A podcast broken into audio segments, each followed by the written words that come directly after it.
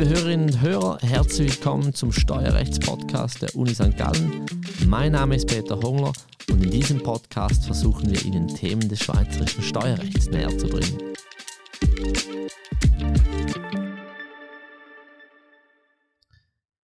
Herzlich willkommen, liebe Zuhörer. Ich sitze hier mit Tabea Lorenz. Hallo Tabea. Hallo Peter.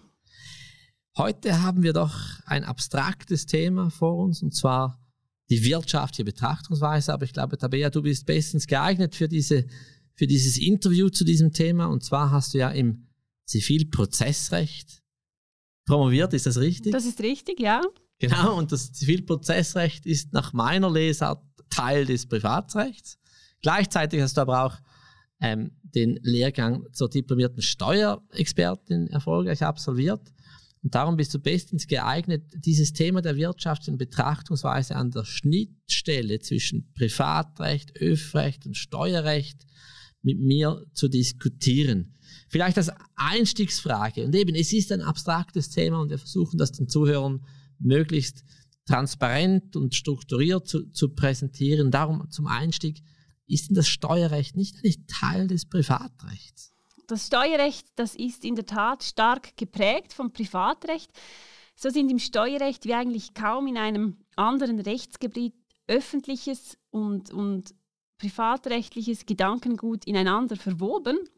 Man kann jedoch sagen, dass das Steuerrecht heute nach allgemein anerkannter Auffassung als selbstständiger und gleichberechtigter Teil der Rechtsordnung zum Privatrecht steht und eben gerade nicht in irgendeinem Subordinationsverhältnis. Also das Steuerrecht ist nicht Bestandteil des Privatrechts eben, sondern ist wirklich ähm, eine autonome ähm, Teilrechtsordnung der Gesamtrechtsordnung und steht neben dem Privatrecht hier. Das heißt, man könnte, man könnte ja auch sagen, das Steuerrecht ist Teil des öffentlichen Rechts, weil es geht um die Beziehung zwischen dem Bürger und dem Staat. Oder das ist, das ist das Schwierige oder auch das Spannende am, am Steuerrecht, dass eine klare Zuordnung ist ganz, ist nicht trivial ähm, und man kann verschiedene Positionen vertreten, äh, je nachdem, ähm, was man im Fokus hat. Das heißt, wenn wir einmal vereinfachen, äh, so ist das Steuerrecht und das Privatrecht, das sind getrennte Rechtsgebiete. Aber dennoch scheint das Privatrecht für das Steuerrecht sehr relevant zu sein. Warum ist das so? Und, und kannst du vielleicht ein Beispiel geben, wo man das sieht? Ja, das ist richtig. Das Privatrecht regelt halt bekanntlich den Rechtsverkehr unter den Privaten und stellt dabei eigentlich die Organisationsgrundlage zur rechtlichen Ausgestaltung der Lebensvorgänge zur Verfügung. Und das Steuerrecht, das knüpft jetzt eben gerade auch die Steuerfolgen dann an diese Lebensvorgänge dann an. Und damit verfügen eigentlich das Steuerrecht und das Privatrecht zwar über jeweils eigenständige Normgefüge mit einem unterschiedlichen Regelungsinhalt, aber letztlich knüpfen sie eben beide an die gleichen Lebensvorgänge an hier. Das heißt, ich schaue auf unseren Tisch, da steht eine Flasche von eine Flasche Eistee eines Großverteilers in der Schweiz. Wir nennen den Namen jetzt nicht.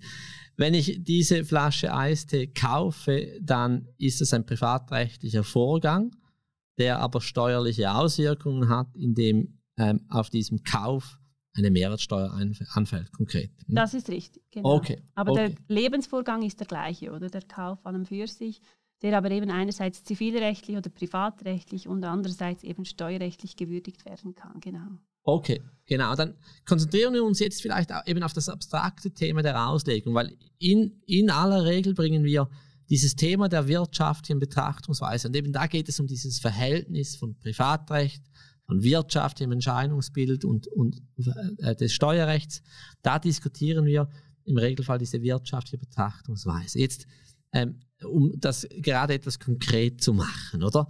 Wenn ich in einer wilden Ehe lebe, und für diejenigen Zuhörer und Zuhörerinnen, die nicht wissen, was eine wilde Ehe ist, das ist eine Ehe, in der man eigentlich alles gleich macht wie in einer richtigen Ehe, aber auf dem Papier ist es eben zivilrechtlich keine Ehe. Und ich lebe eigentlich in einer solchen, wenn ich das mir jetzt so vorstelle, dann lebe ich eigentlich in einer wilden Ehe. Hm? Ich ebenfalls. Du ebenfalls, okay. Aber wir leben nicht in der gleichen wilden Ehe für, für, die Zuhörer und Zuhörerinnen. Ähm, wa warum ist es denn jetzt nicht so, dass ich, ähm, wenn ich in einer wilden Ehe lebe, warum werde ich weiterhin getrennt veranlagt? Obwohl wirtschaftlich ist es ja wie eine Ehe. Man teilt das Konto, man hat vielleicht ein Haus zusammengekauft, man hat vielleicht gemeinsame Kinder. Warum werde ich nicht zusammen veranlagt? Ja, das Steuerrecht das sieht bekanntlich eben vor, dass das Einkommen und Vermögen von Ehegatten zusammengerechnet wird und Ehegatten eben gemeinsam veranlagt werden. Wenn wir uns nun einmal die diesbezüglich von den Steuergesetzen verwendeten Begrifflichkeiten näher anschauen, dann sehen wir hier, dass das Steuerrecht in diesem Zusammenhang eigentlich den Begriff der Ehe bzw. eben der Begriff der Ehegatten verwendet. Man kann sich hier nun die Frage stellen, wie dieser eigentlich aus dem Privatrecht bekannte und damit auch privatrechtlich geprägte Begriff der Ehe im Steuerrecht konkret auszulegen ist. Es sind hier zwei Möglichkeiten denkbar. Einerseits kann der im Steuerrecht verwendete Begriff der Ehe entweder nach seiner privatrechtlichen Bedeutung, also nach derjenigen Bedeutung, die ihm eben das Privatrecht zumisst, äh, ausgelegt werden oder dann steuerrechtsautonom.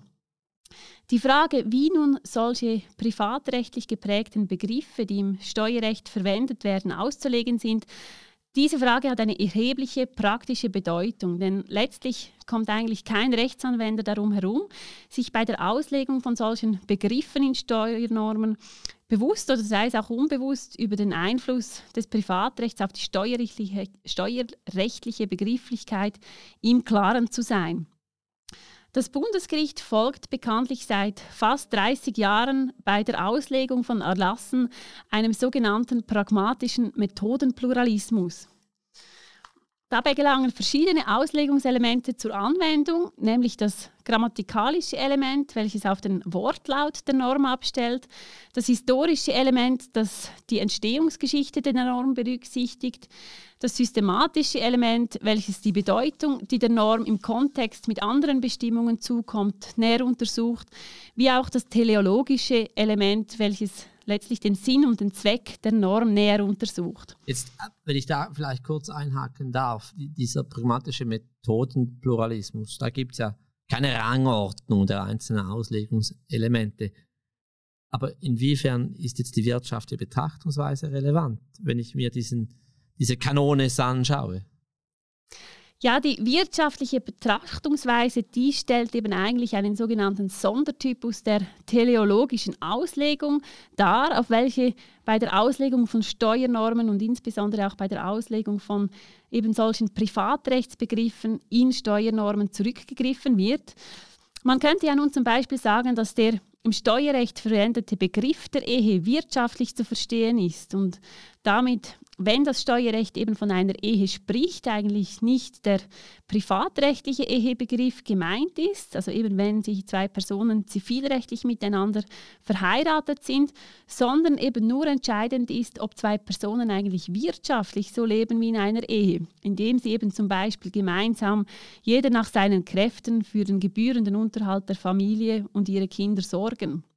Soweit geht die Auslegung im Steuerrecht jedoch gerade nicht. Das Bundesgericht hat hierzu ausdrücklich festgehalten, dass die wirtschaftliche Betrachtungsweise auch im Steuerrecht keine eigenständige Auslegungsregel bildet, sondern die wirtschaftliche Betrachtungsweise eigentlich vielmehr eine Folge dessen ist, dass gewisse steuerrechtliche Rechtssätze auf einer wirtschaftlichen Begrifflichkeit beruhen oder aber eben die an sich privatrechtlichen Begriffe einen wirtschaftlichen Inhalt tragen. Das, das klingt jetzt alles überzeugend, aber was heißt das jetzt für unseren Fall des Ehebegriffs? Beim Ehebegriff, ähm, den wir eben im Steuerrecht hier kennen, greift eben gerade nicht eine wirtschaftliche Betrachtungsweise, sondern der im Rahmen der Auslegung eigentlich ermittelte Normsinn, der knüpft hier eben klar an die privatrechtliche Bedeutung dieses Begriffs an. Das heißt jetzt, wenn ich eben die, diese wilde Ehe lebe, wo ich alles genau so mache wie in einer ordentlichen zivilrechtlichen Ehe, vielleicht noch mit etwas mehr Romantik, die werden dennoch anders besteuert als äh, verheiratete Personen, die äh, äh, eben auf dem Papier auch verheiratet sind. Das ist richtig, das ist richtig. Letztlich ist hier eben wirklich auch für das Steuerrecht entscheidend, ob eben zivilrechtlich eine gültig geschlossene Ehe besteht oder nicht. Okay, und da, das wäre jetzt eigentlich diese privatrechtlich geprägte Auslegung oder eben zivilrechtlich, zivilrechtliche Auslegung. Diesen Begriff findet man auch ab und an. Das bringt uns jetzt zu, zu dieser zweiten Kategorie und das ist eben die wirtschaftliche Betrachtung, weil die unterscheidet man ja, man ja genau von einer, äh, von einer äh, privatrechtlich geprägten. Also beim Ehebegriff wäre jetzt eine wirtschaftliche Betrachtung eben, dass man zusammen veranlagt wird, auch wenn man nicht zivilrechtlich verheiratet ist. Hast du mir vielleicht ein Beispiel einer solchen wirtschaftlichen Betrachtung? Ja, als Beispiel kann hier der Begriff der Zinsen zum Beispiel herangezogen werden, der beispielsweise in Artikel 20 Absatz 1 Liter a des DBG verwendet wird. Hierzu hat das Bundesgericht bereits wiederholt festgehalten, dass diese Bestimmung als Steuernorm mit wirtschaftlichen Anknüpfungspunkten qualifiziert und der Begriff Zinsen daher eben wirtschaftlich auszulegen ist. Okay, das verstehe ich jetzt nicht ganz. Wenn wir, wenn ich jetzt zum Beispiel einen aufgelaufenen Zins nehme, oder ich habe eine Obligation, die ist zu 5% verzinslich am Ende des Jahres, dann habe ich am Mittejahr eigentlich wirtschaftlich und Zinsen realisiert, in Anführungszeichen, weil auf dem, am Markt könnte ich diese Obligation verkaufen und diesen Marktzins realisieren. Aber da macht ja das Steuerrecht dann keine wirtschaftliche Betrachtung, obwohl du mir sagst, Zins sei wirtschaftlich zu verstehen. Ja, da stimme ich dir zu. Der Grund hierfür, der liegt jedoch darin, dass aus wirtschaftlicher Sicht realisierte und nicht realisierte Einkünfte eben grundsätzlich identisch sind. Das heißt, wirtschaftlich gesehen ist Einkommen letztlich eigentlich einfach der Nettozuwachs der Wirtschaftskraft zwischen, zwischen zwei Zeitpunkten. Nicht entscheidend ist hier, zumindest aus wirtschaftlicher Sicht, ob es auch tatsächlich zu einer zivilrechtlichen Realisation gekommen ist. Die Problematik die liegt hier darin, dass im Schweizer Steuerrecht jedoch auf das Realisationsprinzip bzw. das Zuflussprinzip abgestellt wird und darum wird eine rein wirtschaftliche Betrachtung der Einkunftsarten sich eben immer daran aufreiben, dass das steuerbare Einkommen aufgrund des Realisationsprinzips eben stark privatrechtlich geprägt ist letztlich. Okay, also wenn ich das zusammenfasse, dann gibt es Begriffe, bei denen man im Schweizer Steuerrecht sagt, da greift eine wirtschaftliche Betrachtung. Aber dennoch ist das Zivilrecht irgendwie relevant, weil vor allem der Einkommensbegriff per se zivilrechtlich geprägt ist, weil man eine Realisation verlangt. Das mag auf den ersten Blick widersprüchlich klingen, ist aber ständiger Bestandteil unserer Steuerrechtsordnung. Ähm, das klingt also sehr nach chaotischen Zuständen, oder? Ähm, gäbe es Wege, wie man ähm, vielleicht hier mehr Klarheit schaffen könnte, dass auch die Gerichte weniger Mühe haben, damit zu eruieren, ob jetzt eben ein privatrechtlich geprägter Begriff vorliegt wie die Ehe oder ein wirtschaftlich geprägter Begriff wie der Zins.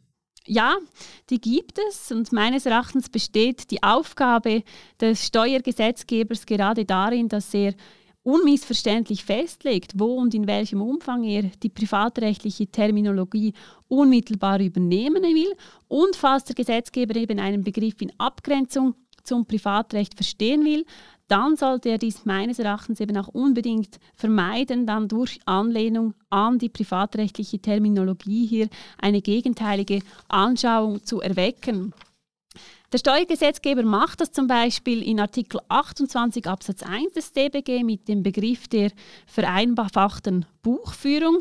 In dieser Bestimmung heißt es zum Beispiel, geschäftsmäßig begründete Abschreibungen von Aktiven sind zulässig, soweit sie buchmäßig oder bei vereinfachter Buchführung nach Artikel 957 Absatz 2 OR in besonderen Abschreibungstabellen ausgewiesen sind.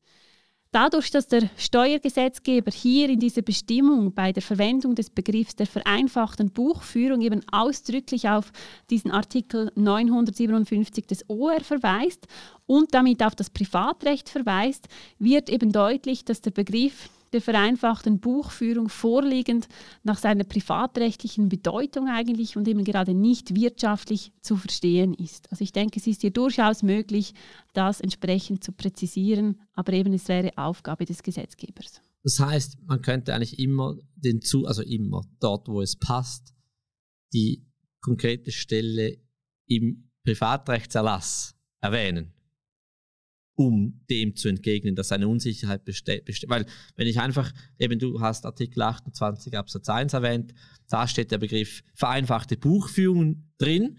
Wenn da jetzt nicht noch die Wortfolge kommt nach Artikel 957 OR, dann wäre weiterhin unklar, ob das jetzt zivilrechtlich oder privatrechtlich zu verstehen ist. Ganz genau, ganz genau. Eine okay. andere Möglichkeit wäre beispielsweise, oder dass wenn der Gesetzgeber bewusst hier nicht die privatrechtliche Begrifflichkeit verwenden möchte, dass er diesen Begriff beispielsweise bewusst ausdrücklich abweichend definiert, oder das wäre dann auch klar, dass dann eben nicht die privatrechtliche Bedeutung ähm, dieses Begriffs hier auch im Steuerrecht gemeint ist, sondern eben eine eigenständige steuerrechtsautonome äh, Bedeutung dem Begriff zukommt. Okay, vielen Dank. Noch eine letzte Frage. Es gibt ja Autoren, ähm, oder zumindest so verstehe ich gewisse Autoren, die davon ausgehen, dass äh, Begriffe entweder wirtschaftlich oder zivilrechtlich oder eben privatrechtlich zu verstehen sind. Überzeugt dich diese dichotome Abgrenzung? Also, dass es einfach zwei Kategorien gibt, entweder oder? Ja, diese Abgrenzung, die ist meines Erachtens heikel. Und zwar müssen meines Erachtens immer gerade letztlich alle Steuernormen, die in irgendeiner Form Privatrechtsbegriffe verwenden, ausgelegt werden. Und dabei ist meines Erachtens eben weder eine generell privatrechtliche noch eine generell wirtschaftliche Betrachtungsweise maßgebend, sondern vielmehr eigentlich eben dann der im Rahmen der Auslegung ermittelte Normsinn. Das ist das Entscheidende und nicht ähm, eben weder eine generell privatrechtliche noch eine generell wirtschaftliche Betrachtungsweise. Tabea, ich glaube, es gibt einfache Themen als die wirtschaftliche Betrachtungsweise, einem, um diese in einem Podcast zu besprechen. Aber ich glaube, wir haben äh, uns dieser Herausforderung gestellt oder vor allem du. Vielen Dank für diese klaren Ausführungen und bis zum nächsten Mal. Danke dir.